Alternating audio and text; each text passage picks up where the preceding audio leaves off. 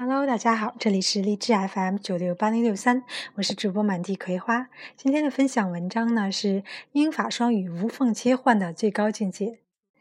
呃，如果想看文字版的朋友呢，欢迎加入我的微信公众平台“加拿大生活不只是法语”。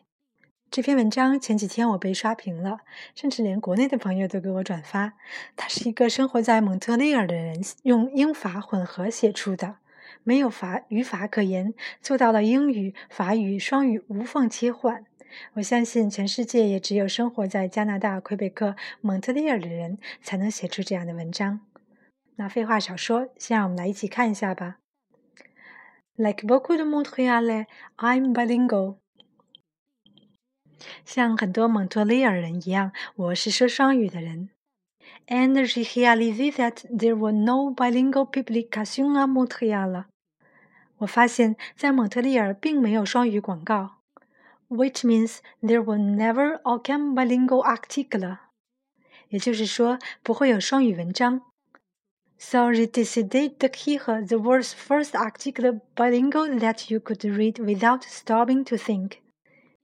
所以我决定要写出世界上第一篇双语无缝切换文章，保证你切换自由。 Let's see si tu peux lire this text seamlessly。让我们看看你是不是可以能够无缝切换的来读这篇文章呢？I grew up dans une maison where both mes parents spoke en français。我出生在一个父母都说法语的家庭。However, they put me in une école anglaise when I was very young。然而，父母在我小的时候把我送去了一所英语学校。 According to language laws, I had to go to French school, but I guess la loi didn't apply pour l'école maternelle. 根据法律规定，我应该去法语学校。这里要说一下，在蒙特利尔读英语学校的话，要能证明父母一方的母语是英语，否则一律是读法语的。但这并不包括幼儿园。Since j'avais seulement trois ans, my brain was comme une éponge so I was fully bilingual by the time I started grade one. 由于我只有三岁，我的脑子就像海绵一样，可以吸收很多知识，所以我上一年级已经是一个很完美的双语者了。It was un grand avantage growing up à Montréal. 这点在蒙特利尔呢，可以是个优势。When I went to French school, I wasn't the meilleur élève.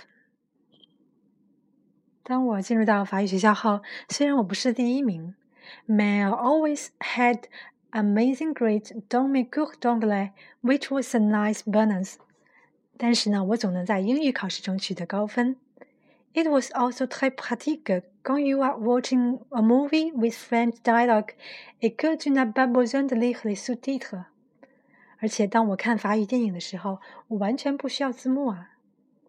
What was vraiment intéressant was when my inside voice a commencé à penser en anglais。最有意思的时候就是我开始用英语思考了。Je ne me rappelle pas when it happened exactly, but I remember being triste about it. 我记不清这是什么时候发生的事情了，但是我有点小忧伤。I enjoyed being bilingual, and tout à coup I couldn't control it anymore. 我很喜欢自己是一个双语者，但当我在不再能控制它了。Whenever it to solo, I would think in English。当我一个人的时候，我开始用英语思考。And aujourd'hui, when I try to think in French, it's actually très difficile。而现在，当我想要用法语思考的时候，已经变得很难了。It's one of the blue sea problems of being bilingual à Montréal。这就是在蒙特利尔生活的双语者的诸多问题之一。大家感觉怎么样呢？感谢大家的收听，也欢迎加入我们的微信公众平台“道家 visa”，d A O G I A V I S A）。我们下次见，au revoir，bye。